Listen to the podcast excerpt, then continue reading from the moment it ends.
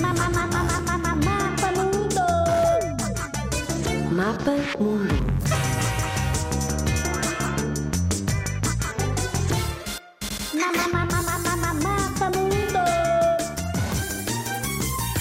Sudão, um dos maiores países de África.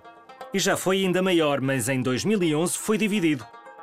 E isto depois de um acordo de paz entre diferentes povos que viviam há anos em conflito. Agora existe também o Sudão do Sul, mas esse é um país diferente. A capital do Sudão é Khartoum. É também a cidade mais importante. E o Sudão, apesar de ter sido dividido, continua tão grande, tão grande, que tem fronteiras com sete países, incluindo o Egito e a Líbia. Sabes que grande deserto faz parte do território sudanês? O Sara. Já ouviste falar do Sara? Aposto que sim. E do Rio Nilo? Ah, pois é. É o maior rio de África e atravessa o Sudão em direção ao Egito, de sul para norte. Grande parte dos sudaneses trabalha na agricultura, nas margens dos rios. Há quem plante, por exemplo, amendoins e cana-de-açúcar. Mas há também quem faça a criação de cabras ou camelos. Mas há algo muito curioso no Sudão.